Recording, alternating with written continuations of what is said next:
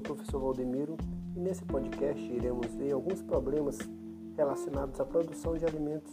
Nessa temática, iremos conhecer os organismos geneticamente modificados, os OMGs. No fim do século XX, as pesquisas científicas tiveram grande evolução, principalmente nos setores relacionados à moderna biotecnologia. Os cientistas decifraram o código genético humano e de numerosas outras espécies, além de se aventurarem em experiências com clonagem, como o desenvolvimento da ovelha Dolly, o que alguns geógrafos acreditavam ser a terceira revolução agrícola. O progresso científico também chegou ao setor agrícola por meio dos organismos geneticamente modificados, ou OMGs, ou também conhecidos como os transgênicos, Diversas empresas investiram nesse segmento. Os organismos transgênicos permitem antever um campo de aplicações bastante amplo na produção de insulina e hormônio do crescimento por bactérias que recebem DNA humano, na produção de fatores humanos de coagulação por vacas e cabras que podem ser isolados do leite desses animais para o tratamento de pessoas com hemofilias no uso de órgãos de animais transgênicos, coração de porco, por exemplo, em transplantes em seres humanos, na obtenção de animais de crescimento mais rápido e com menor porcentagem de gordura, carne, no leite e nos ovos. No desenvolvimento de animais e plantas resistentes a doenças, no crescimento de variedades mais produtivas de plantas de interesse comercial, como milho, soja, arroz, canola. A produção e o consumo de alimentos transgênicos são cercados de polêmicas. As variedades genéticas modificadas são produzidas por grandes corporações multinacionais, cujas mudas e sementes têm sido patenteadas. Essas variedades só podem ser usadas mediante o pagamento pelo uso das patentes e do pacote tecnológico desenvolvido para o cultivo. Com isso, fica reduzida a quantidade de beneficiados com essas técnicas, além de se acentuar a dependência de tecnologia dos países subdesenvolvidos em relação aos desenvolvidos. Críticos dos OMGs entendem que a biotecnologia pode ocasionar danos à produção de alimentos, como a homogeneidade cada vez maior de espécies cultivadas, agricultores optaram pela plantação das mais produtivas e mais resistentes. Por acaso uma nova praga surgir, poderá afetar amplas áreas de cultivo em várias regiões mundiais.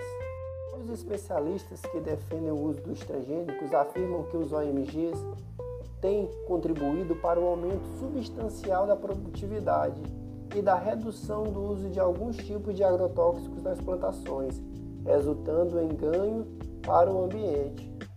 O comércio de alimentos no mundo atual, embora grande parte da produção de alimentos ocorra nas áreas subdesenvolvidas, particularmente na América Latina e na África e na Ásia, a fixação dos preços desses alimentos ocorre nos países desenvolvidos.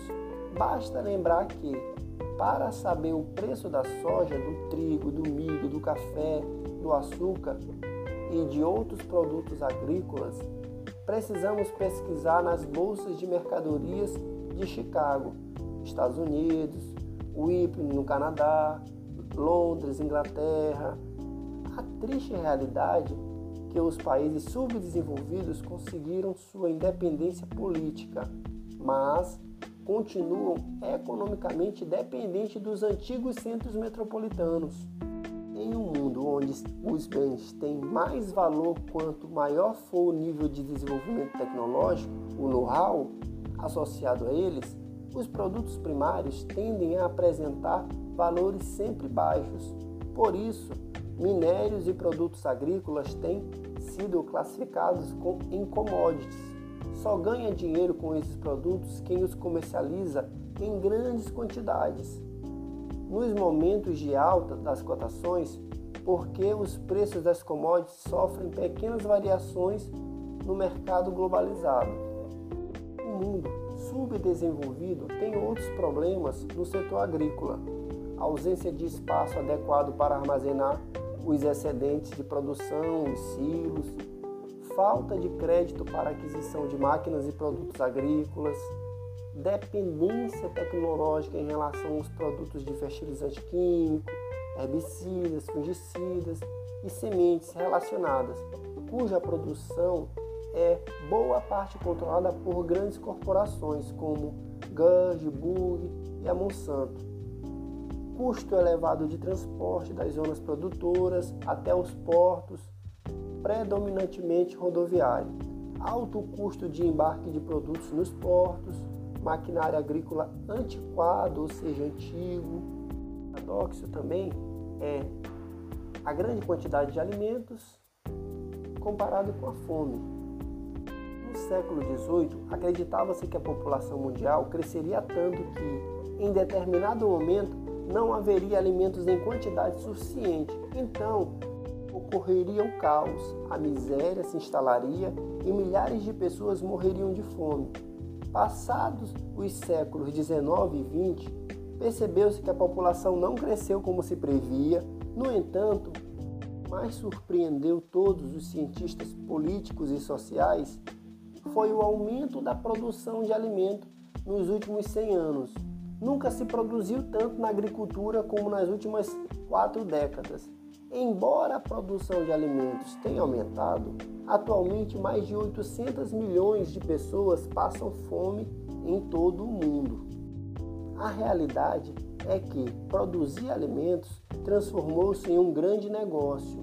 Muitos países como Estados Unidos, França, Canadá, Inglaterra e Alemanha produzem e estocam alimentos, aguardando períodos de alta nos mercados internacionais para então comercializá-los com maior margem de lucro. Outra ação praticada por empresários de países ricos consiste em comprar dos países pobres os excedentes de produção em épocas diferentes de suas próprias safras agrícolas, para depois colocar esses produtos em maior ou menor quantidade no mercado dos países desenvolvidos, dependendo de suas cotações. Países ricos também costumam se valer do chamado protecionismo. Em geral, produtores originários de países pobres são sobretaxados ao entrar nos países ricos, para que não concorram com os produtos locais. Um exemplo bastante conhecido envolve o açúcar. Graças ao cultivo de cana-de-açúcar em larga escala, a mão de obra barata e a tecnologia industrial desenvolvida nas últimas décadas, o Brasil produz e pode exportar açúcar a um preço bastante competitivo. Entretanto, os países europeus que produzem açúcar de beterraba a um custo muito mais elevado pagam subsídios aos seus produtores e impõem tarifas de importação ao açúcar brasileiro, encarecendo e dificultando a entrada de produtos em seu, seus mercados.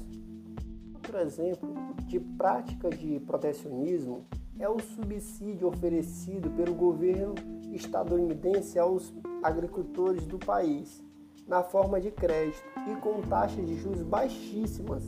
Esse protecionismo gera dificuldade para os países pobres, impossibilitados de competir com agricultores dos Estados Unidos, uma vez que as vantagens oferecidas pelo governo estadunidense são repassadas ao custo final dos produtos, barateando-os consideravelmente e, com isso, impedindo a concorrência. O protecionismo e os subsídios têm sido combatidos pela OMC, Organização Mundial do Comércio, órgão sediado em Genebra, Suíça, e fundada em 1947 com o nome de Acordo Geral de Tarifas e Comércio, GATT. Uma das principais missões da OMC é incentivar o comércio mundial mais justo. Atualmente, os governos das principais nações desenvolvidas defendem ideias neoliberais, principalmente a redução da participação dos estados na economia, as privatizações e maior liberdade comercial entre as nações. Todavia, quando algum país emergente mostra poder competitivo, os países ricos rapidamente adotam medidas protecionistas, que condenam quando praticadas pelos seus concorrentes.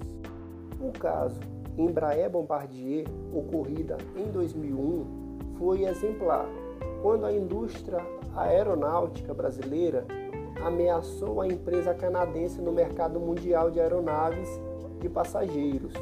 O governo do Canadá retaliou, fazendo restrições à entrada de carne bovina brasileira. Neste caso, recorreu-se a uma barreira não tarifária. O governo canadense não impôs sobretaxa à carne brasileira, simplesmente alegou que ela estava contaminada com a doença da vaca louca, barreira fitossanitária. Com esse podcast, encerramos mais um episódio e até a próxima.